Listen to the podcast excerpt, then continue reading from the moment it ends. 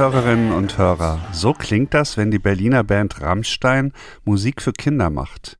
Der Song Mein Herz brennt aus dem Jahr 2001 ist so ziemlich das Gegenteil eines Gute-Nacht-Lieds. Angst und Bedrohung statt Beruhigung und Geborgenheit. In dieser Folge der Zeitgeister umkreisen wir die Grenze dessen, was man jungen Menschen zeigen und erzählen sollte. Es ist noch gar nicht so lange her, da gab es kaum etwas Grausameres als Kindergeschichten. Denkt mal an die Gebrüder Grimm oder an den Struffelpeter. Heute hat sich das total geändert. Wir haben ein fein abgestuftes System, ab wann man Menschen was zutraut oder zumutet. Hin und wieder kommt jemand, der diese Grenze bewusst verletzt, Rammstein zum Beispiel. Immer wieder bricht diese Band sorgsam errichtete Tabus, nicht nur die für Kinder, sondern gerade auch die für Erwachsene. Ich möchte erkunden, welchen Sinn diese Tabuverletzungen haben könnten. Seit 25 Jahren hat Rammstein großen Erfolg. Was sagt das aus über eine Gesellschaft, die einen hohen pädagogischen Anspruch an sich selbst hat? Um der Medienrealität dahinter etwas konkreter auf die Spur zu kommen, werde ich in diesem Podcast mit einer Frau sprechen, die sich im Sinne des Jugendschutzes sehr viele Filme anschauen darf. Eine Vertreterin der FSK, der Freiwilligen Selbstkontrolle der Filmwirtschaft.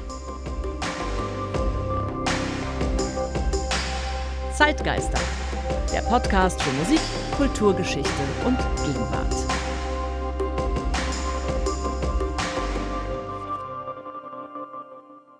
Mein Name ist Ralf Schlüter. Ich produziere den Podcast Zeitgeister zusammen mit der Zeitstiftung Ebelin und Gerd Bucerius. Wenn euch der Podcast gefällt, dann schickt doch bitte gerne Bewertungen, Punkte, abonniert mich gerne, all das hilft beim Gefundenwerden. Ich gehe ja immer von einem Song oder von einem Musikstück aus und versuche von dort aus mehr zu erfahren über ein ganz bestimmtes Thema und diesmal geht es um Horror für Kinder bzw. Horror für Erwachsene.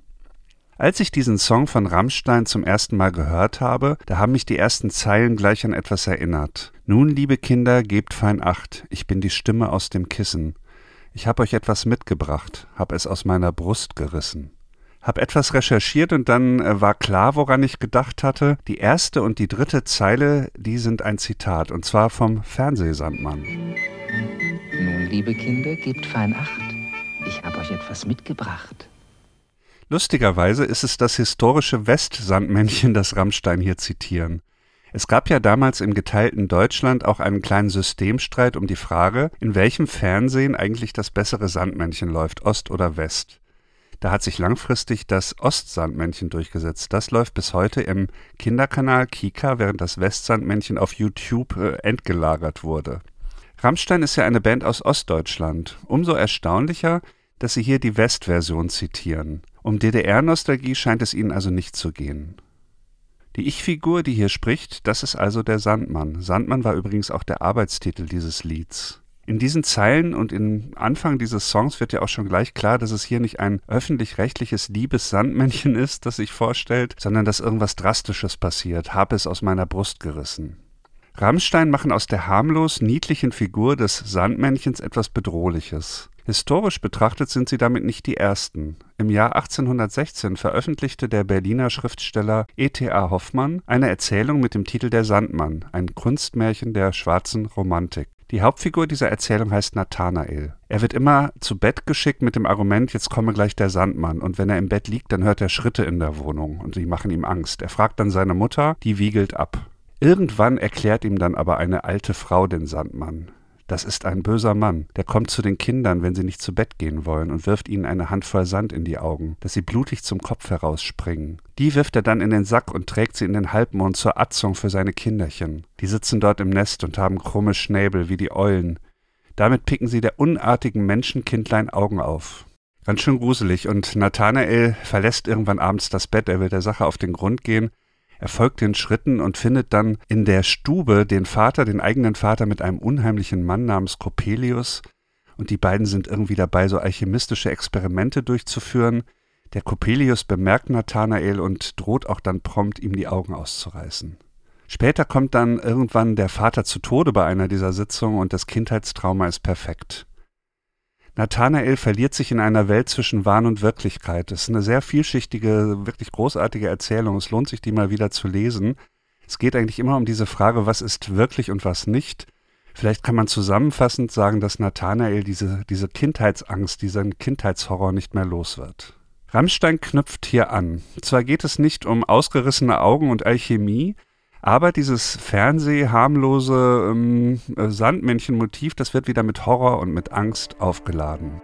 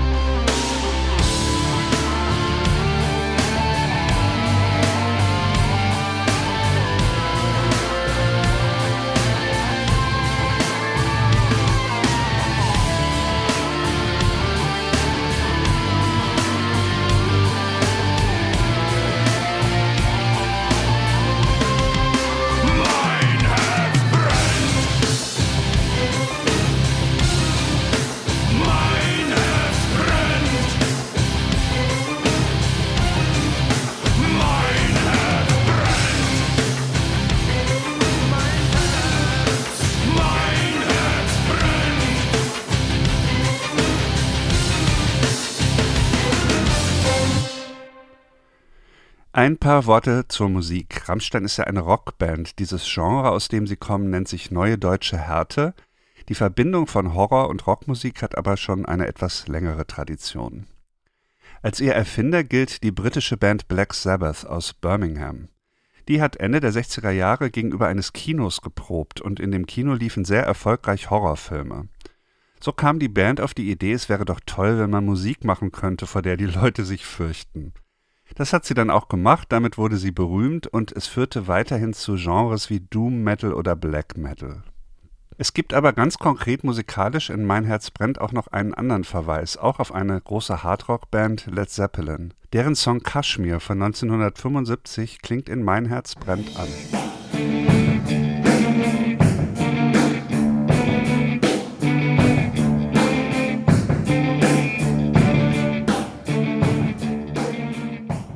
Zur Musik möchte ich abschließend noch sagen, dass es von Mein Herz brennt auch eine akustische Version gibt aus dem Jahr 2012. Da begleitet der Komponist und Pianist Sven Helbig Till Lindemann, den Sänger von Rammstein, am Klavier. Ist eine interessante und sehr atmosphärische Version.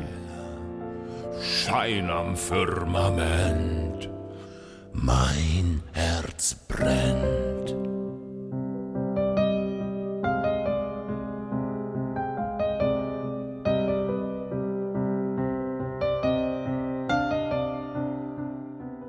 Zurück zu E.T.A. Hoffmann, zurück ins frühe 19. Jahrhundert.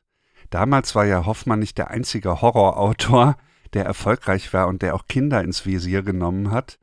Es war durchaus üblich, dass man in Geschichten Kindern Angst gemacht hat. Zum Beispiel bei den Gebrüdern Grimm. Zwischen 1812 und 1822 kamen die drei Bände der Kinder- und Hausmärchen heraus. Das war eine Sammlung von Märchen, die bis dahin nur mündlich überliefert waren. Die Gebrüder Grimm waren ja Sprachwissenschaftler, die wollten erstmal nur diesen Dichtungsschatz sichern und überliefern. Uns befremdet heute, wenn wir diese Märchen lesen, vor allem was Kindern hier erzählt wurde, also das Inhaltliche. Der Märchenpädagoge Oliver Geister hat im Internet ein Ranking der zehn grausamsten Märchen der Gebrüder Grimm veröffentlicht. Ich habe das verlinkt in den Show Notes. guckt euch das mal an, das ist großartig. Mordanschläge in großer Zahl, Kannibalismus, Nekrophilie, Selbstmorde in Serie und ganz viele fürchterliche Unfälle. Hänsel und Gretel, würde ich jetzt sagen, ist auch schon relativ drastisch, bringt es aber in diesem Ranking nur auf Platz 10. Schneewittchen, äh, Schneewittchen wurde mal in einer ZDF-Umfrage als Lieblingsmärchen der Deutschen ermittelt, ist immerhin auf Platz 8 gelandet. Auf Platz 1 steht eine Geschichte, die wirkt tatsächlich wie eine kleine Sammlung von besonders grausamen Todesarten. Ich muss jetzt wirklich die Kinder bitten, wegzuhören. also, ich erzähle es mal. Ein Kind sieht, wie der Vater ein Schwein schlachtet und fühlt sich davon animiert, seinen Bruder mit dem Messer abzustechen. Das sieht die Mutter, ist total entsetzt und tötet dann das Mörderkind mit dem gleichen Messer auf die gleiche Weise. Leider ist währenddessen das Baby, das sie eigentlich baden wollte, ertrunken, woraufhin sich die Mutter dann sofort erhängt. Irgendwann kommt der Vater nach Hause, sieht die ganzen Leichen, die früher mal seine Familie waren, und stirbt an gebrochenem Herzen. Starker Tobak. Als der Schriftsteller Achim von Arnim das gelesen hat, hat er einen Brief geschrieben an Wilhelm Grimm und hat gesagt, das sei doch wirklich zu hart für Kinder. Grimm hat sich verteidigt und hat gesagt, es würde ja Kinder gerade dazu bringen, beim Spielen vorsichtig zu sein. Nach der Erstausgabe wurde dieses Märchen dann aber erstmal aus der Sammlung entfernt. Tja. Das war vielleicht der Beginn, der Beginn des Kampfs um Grimms Märchen. Am Anfang, wie gesagt, war es ja gar nicht die Idee, dass man hier was Pädagogisches fabriziert. Die Gebrüder Grimm wollten ja nur diese Geschichten sichern. Aber man kam in eine Epoche hinein, wo zunehmend gefragt wurde, was eigentlich dieser Lebensabschnitt der Kindheit bedeutet und was man Kindern erzählen sollte. Die Gebrüder Grimm kamen da ins Kreuzfeuer einer neuen Debatte. Grimms Märchen wurden dann bearbeitet, die wurden zensiert, die wurden redigiert, die wurden ergänzt. Manche von ihnen waren aber auch schon so gemacht, dass sie sich eigentlich ganz gut geeignet haben für die neue Zeit. Die Idee war jetzt, dass man die pädagogisch einsetzt, also dass man das Grausame und Fürchterliche in diesen Märchen, dass man das in eine Moral ummünzt, damit die Kinder wissen, wie sie sich zu verhalten haben. Zum Beispiel Rotkäppchen. Rotkäppchen lässt sich ja vom Wolf entgegen der Warnungen der Mutter vom Weg abbringen und dann passieren schreckliche Dinge. Die Großmutter wird gefressen, Rotkäppchen wird gefressen, es kommt zur Katastrophe. Und alles nur, weil dieses Mädchen vom Weg abgekommen ist und sich hat überreden lassen. Man kann dieses vom Weg abkommen ja sehr schön übertragen. Das ist ja auch eine Metapher. Und bürgerliche Tugend auszuüben heißt, nicht vom Weg abzukommen. Also den Weg, der vorgesehen ist, zu beschreiten, auf die Eltern zu hören, nicht eigensinnig zu sein und nicht abweichen zu wollen. Das war im Großen und Ganzen der pädagogische Mantel, den man diesen Märchen dann so umgehängt hat. Und dann war es auch wieder okay, ihnen die grausamsten Sachen zu erzählen. Man muss allerdings aufpassen, dass man nicht alles über einen Kamm schert. Also das gilt jetzt nicht für jedes einzelne Märchen. Es blieb eigentlich immer dieses Doppelbödige und dieses Vielschichtige in diesen Märchen drin. Kinder mit Angst zu füttern, das war trotzdem eine gängige Methode. Katharina Rutschki hat das sehr viel später, im späten 20. Jahrhundert, dann mit dem schönen Begriff schwarze Pädagogik bezeichnet. Schwarze Pädagogik ist in sich selbst etwas Gewalttätiges, etwas Disziplinierendes und wir betrachten die heute zu Recht als überholt. Heute haben wir ja eine wirklich sehr merkwürdige Situation. Es gibt auf der einen Seite mehr fürchterliche Geschichten und Bilder als je zuvor, also in Filmen, in Serien, in Computerspielen, sind Horror, Gewalt und drastischer Sex vollkommen normal. Und auf der anderen Seite haben wir uns von der schwarzen Pädagogik abgewandt und wir haben ein sehr detailliertes Wissen darüber, wie Kinder, junge Menschen Gewalt verarbeiten, wie Sozialisation funktioniert. Wir haben einen sehr hohen moralischen und pädagogischen Anspruch. Wie löst man diesen Widerspruch auf? Um darüber mehr zu erfahren, habe ich gesprochen mit der ständigen Vertreterin der obersten Landesjugendbehörden bei der FSK. Ähm, ja, muss ich vielleicht kurz erklären. Das ist eine Vertreterin des Staates in den Gremien, die also die Filme prüfen. FSK ist die freiwillige Selbstkontrolle der Filmwirtschaft, die mal gegründet wurde, um zu gucken, was man eigentlich ab wann freigibt in den Kinos und an den anderen Medienkanälen. Sabine Seifert heißt diese ständige Vertreterin, die kann uns Einblick geben in den Prüfprozess bei der FSK. Mit Sabine Seifert in Wiesbaden am Sitz der FSK habe ich mich per Zoom unterhalten. Frau Seifert, Sie sind an den Prüfprozessen der FSK beteiligt. Es geht bei Ihnen hauptsächlich um Filme. Die werden dann zum Teil von ehrenamtlichen Prüfern in einem Gremium äh, zusammen angeschaut und dann per Abstimmung eingestuft. Der Film ist freigegeben ab 0, 6, 12, 16 oder 18. Nach welchen Kriterien entscheiden Sie diese Einstufung? Es gibt keinen festen Kriterienkatalog. Es herrscht immer so ein bisschen die Meinung, man könnte anhand einer Quantität bemessen, welche Freigabe adäquat ist. Also nach dem Motto, in einem Krimi wird einmal geschossen oder zweimal geschossen. Bei der zweiten äh, Erschießungsszene kommen wir auf eine 16. So funktioniert es nicht. Die Prüferinnen und Prüfer versuchen, die Entwicklungsstufen von Kindern und Jugendlichen zu berücksichtigen und anhand des konkreten Filmes, der geschaut wurde von Anfang bis Ende, zu ermessen, in welcher Entwicklungsstufe kann dieser Film beeinträchtigungsfrei geschaut werden. Wir haben die Vorschulzeit, das ist die Zeit, in der Kinder noch sehr auf die äh, Obhut ihrer Eltern angewiesen sind. Kleinstkinder, die äh, einen filmischen Inhalt möglicherweise wie ein echtes Erlebnis wahrnehmen. Das heißt, eine Gewaltszene wird sehr unmittelbar aufgenommen so dass wir uns hier wünschen, dass filmische Inhalte eben auch eine unmittelbare Entlastung auch gleich wieder mitbringen.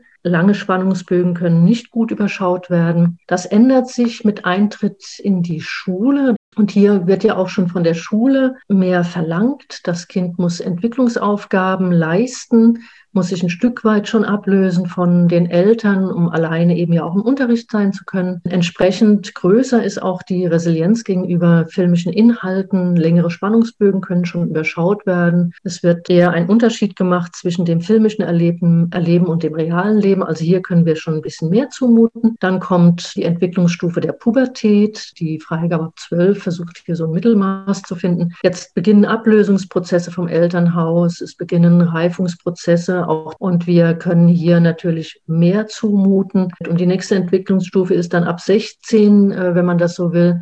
Hier ist der Ablöseprozess vom Elternhaus schon relativ weit fortgeschritten. Und natürlich wird ganz klar erkannt, ein filmischer Inhalt ist eben keine Abbildung einer echten Realität. Und es wird ganz klar unterschieden zwischen asozial handelnden Figuren und sozial handelnden Figuren. Und hier müssen wir immer noch aufpassen, welche Botschaft der Film mitbringt bezüglich der Figurenführung, wird eine kritische Umgang mit Gewalt, mit bestimmten äh, Heldenbildern ähm, äh, gezeigt oder ein unkritischer Umgang. Da ist unsere ähm, Augenmerk dann eben auf der Botschaftsebene eher als auf dem filmischen Geschehen. Gewaltszenarien dürfen hier schon etwas drastischer ausfallen. Und die nächste Altersstufe ist dann eben der Eintritt ins Erwachsenenleben ab 18. Das ist ganz, rechtlich ganz klar geregelt und da hört dann auch unser Einflussbereich auf. Sie haben gesagt, es gibt asoziales Verhalten und soziales Verhalten. Also inwiefern spielen gesellschaftliche Normen in diesen Prüfprozess hinein? Zu einem guten Stück will ich mal sagen. Sie können uns nicht ausschließlich leiten, denn wie gesagt, es geht ja auch um die Entwicklung von Kindern und Jugendlichen und die Fähigkeiten, äh, Film einmal distanzierend zu beobachten. Aber selbstverständlich bildet sich da auch ab schon eine gesellschaftliche Norm. Wir können das immer ganz gut ablesen an dem Beispiel der Sexualität und der Darstellung von Nacktheit. Sie werden sich selbst auch erinnern, dass natürlich in den 50er, 60er Jahren Sexualität ein Tabuthema war und entsprechend wenig Platz gefunden hat in filmischen Inhalten. Und das hat sich natürlich massiv geändert, weil auch die Sicht der Gesellschaft auf Sexualität sich geändert hat. Äh, man hat sich befreit, man ist nicht mehr auf einen Konfrontationsschutz aus, sondern man hat keine Probleme mehr, Nacktheit zuzulassen und wägt wesentlich differenzierter ab, als es in den 50er Jahren geschehen ist. Und das bildet sich natürlich auch in Film ab. Also hier lässt sich das schon sehr gut ablesen, welchen Einfluss gesellschaftliche Entwicklungen eben auch dann auf Filmfreigaben haben. Ich beschäftige mich ja in diesem Podcast unter anderem ausführlich mit Grimms Märchen, wo es sehr grausame Szenen gibt. Welche Rolle spielt eigentlich die Frage, ob man das sieht oder ob man es nur erzählt bekommt? In Ihrem Fall beim Film geht es da ausschließlich um das Visuelle, also was sich visuell mitteilt. Welche Rolle spielt die Erzählung dabei? Das geht miteinander einher. Das kann man, glaube ich, im Film gar nicht subtrahieren und isoliert betrachten. Und das machen wir auch nicht. Also wir betrachten den Film immer in seiner Gänze. Was erzählt er uns? Welche Botschaften hat er und wie visualisiert er es? Und ähm, weil Sie sagen, Grimms Märchen, ich erinnere mich, dass wir Filme äh, Hänsel und Gretel, das Grimms, Grimmsche Märchen, äh, in den unterschiedlichsten Formen vorgelegt bekommen haben. Ich habe das auch mal nachgeschaut. Wir haben hier Freigaben zwischen ohne Altersbeschränkung und keine Jugendfreigabe. Und da sieht man schon, dass die konkrete unterschiedliche filmische Umsetzung natürlich eine ganz große Rolle spielt.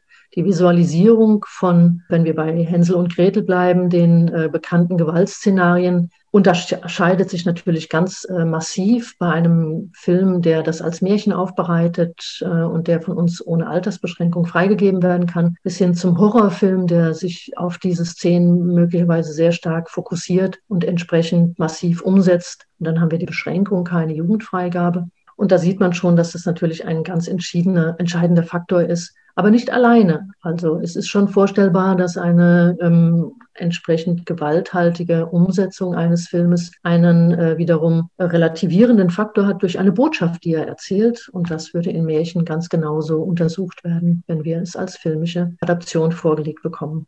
Sabine Seifert. Sie hat mir dann noch erzählt, dass auch Rammstein schon mehrfach Kunde war bei der FSK also dass Videos eingereicht wurden und dass auch einige dabei waren, vor denen die Jugend dann geschützt werden musste. Ich möchte jetzt gerne die Perspektive ein bisschen erweitern und etwas allgemeiner über Rammstein sprechen, über Rammstein als Phänomen. Wenn man sich das genauer anguckt, dann geht es ja in der Musik gar nicht unbedingt an Kinder oder um Kinder, beziehungsweise auch Jugendliche spielen gar nicht so die große Rolle. Rammstein richten sich ja im Grunde an Erwachsene und sie wollen eigentlich Erwachsene erschrecken. In den immer wiederkehrenden Debatten um Rammstein geht es meistens um die Frage, ob die das hätten jetzt so sagen oder zeigen dürfen, wie sie es gemacht haben. Es geht also mit anderen Worten um Tabus. Von Rammstein geht etwas Wildes aus. Es ist ein großer Tabubrecherspaß, der hier stattfindet. Man könnte sagen, eine Party des Unpädagogischen. Und wenn man sich die Tabus, um die es geht, genauer anguckt, dann sind das kulturelle Schreckensbilder, also gar nicht so sehr konkret politische Dinge, sondern eher kulturelle Schreckensbilder, die sehr genau mit unserer Gesellschaft zu tun haben und fast darauf abgestimmt zu sein scheinen. Rammstein brechen also Tabus oder auch teilweise vermeintliche Tabus auf sehr theatralische Art. Allein so eine Kleinigkeit wie das gerollte R, das scheint uns schon ein Verstoß zu sein. Warum eigentlich? Warum genau? Man denkt, wenn man dieses R, wenn man das so hört, dann denkt man sofort an die alten Wochenschauen, an die Ära von Wilhelminismus, Weimarer Republik und Nazizeit. Dass wir heute ganz anders sprechen, dass wir diesen Ton aus unserer Sprache verbannt haben, das halten wir uns als Fortschritt zugute. Und Rammstein holt diese tiefe, grollende Stimme aus der Gruft der Geschichte zurück. Und das ist schon ein Statement und wirkt irgendwie diffus bedrohlich. Es kommt aber noch einiges mehr, zum Beispiel auch diese forcierte Männlichkeit, die ringt zwar immer auch mit sich selbst und mit dem eigenen Begehren, aber die tritt vor allem triebhaft auf. Dann der Hang zu archaischen großen Worten wie Sonne, Mutter, Hass, Feuer, Fleisch. Das scheint nicht zu unserer relativierenden Sprache zu passen. Die Benutzung von Rollenprosa bzw. Rollenlyrik, dass man sich dann auch mal in einen Pädophilen hineindenkt. Und natürlich schließlich die Verwendung von politisch eindeutig kontaminiertem Material, wie zum Beispiel der Filme Leni Riefenstahls in dem Video zu Stripped. Unsere Gesellschaft arbeitet ja sehr stark daran, eine moralisch basierte Zivilisiertheit zu erreichen, also Erziehung zur Empathie, ausgewogenes Geschlechterverhältnis und, wenn es geht, auch nachhaltige Lebensweise.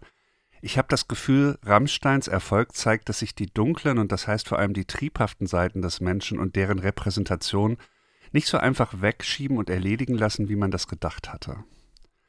Es ist natürlich ein Kitzel auch dabei, wie im Horrorfilm, aber ich glaube auch mehr. Dieses Dunkle, das will sich Geltung verschaffen, als Show, als Entertainment. Kein Wunder übrigens, dass Rammstein am deutschen Theater am Schauspiel relativ beliebt ist, dass die Musik relativ häufig vorkommt in Stücken. Auch im deutschen Theater geht es ja oft darum, dass das Verdrängte zurückkehrt. Am Thalia Theater in Hamburg hat der Rammstein-Sänger Till Lindemann im Jahr 2018 an einer Inszenierung von Hänsel und Gretel mitgewirkt. Da schließt sich dann der Kreis. Und jetzt möchte ich nochmal zurückkehren zu Mein Herz brennt. Wir haben den Song nämlich noch gar nicht zu Ende analysiert. Bisher habe ich mich hauptsächlich mit den Strophen beschäftigt, also mit dem Sandmann, den Dämonen, den Geistern, den schwarzen Feen. Was ist mit dem Refrain Mein Herz brennt? Das ist ja schon ziemlich seltsam, dass diese Sandmann-Figur singt Mein Herz brennt und es soll dieser Brand sein, der die Kinder erschreckt? Was ist das für ein Motiv? Burning Heart, das kommt in der Popmusik relativ häufig vor, hauptsächlich aber in Schnulzen, also in kitschigen Songs. Und ja, das ist halt so ein Liebeslied-Ding, dass man sagt, I, I got a burning heart oder so. Kommt zum Beispiel aber auch bei Rocky vor, in dem Soundtrack dieses Boxerfilms, da geht es um das Kämpferherz. Wenn man das Motiv ein bisschen weiter zurückverfolgt, dann landet man beim Christentum. Da gibt es das alte Motiv des Herz Jesu. Herz Jesu, das wurde vor allem von den Jesuiten verbreitet. Das steht symbolisch für die Liebe von Jesus, also die göttliche Liebe zu den Menschen. Man sieht dann auch in den Darstellungen das ganz bildlich. Also es gibt in Klöstern und Kirchen Bilder, wo man Jesus sieht und dann ist das Herz entweder in der Brust drin oder so kurz rausgezogen und das Herz ist von Flammen umgeben. Also nochmal, dieser fürchterliche dämonische Sandmann erschreckt das Kind oder die Kinder mit Liebe, also mit göttlicher Liebe. Kann das sein? Ist das nicht Quatsch? Rammstein kontrastieren hier zwei Dinge, die erstmal absolut nicht zusammen zu passen scheinen. Und damit erzeugen sie Ambivalenz. Und diese Ambivalenz macht den Song natürlich interessant. Angst und Liebe auf engstem Raum. Aber was wollen Sie sagen? Gibt es überhaupt eine übersetzbare Bedeutung oder werden die Bilder hier eher wie in einem Traum nebeneinander gesetzt? Besser gesagt wie in einem Albtraum? Das würde ja dazu passen, dass der Song nach Einbruch der Dunkelheit spielt, wo die Dinge ihre gewohnten klaren Umrisse verlieren. Alles verschwimmt. Ich singe, bis der Tag erwacht. Man könnte vielleicht sagen, mein Herz brennt, das ist vor allem ein Albtraumprotokoll, vorgetragen mit neuer deutscher Härte. Das war die sechste Folge des Podcasts Zeitgeister. Ich möchte mich herzlich bei euch fürs Zuhören bedanken, bei Sabine Seifert für das Gespräch und natürlich beim Team der Zeitstiftung. Ich möchte auch gerne noch auf die anderen Podcasts der Zeitstiftung hinweisen: Urban Change und Menschenwürde, Menschenleben. In der nächsten, der siebten Folge der Zeitgeister geht es um einen Song von Solange Knowles, Don't Touch My Hair, und die Frage, was eine Frisur und das Haar mit Rassismus zu tun haben. Im April. Bis dahin verabschiedet sich am Mikrofon Ralf Schlüter.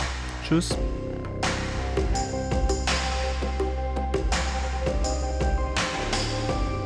Zeitgeister, der Podcast für Musik, Kulturgeschichte und Gegenwart.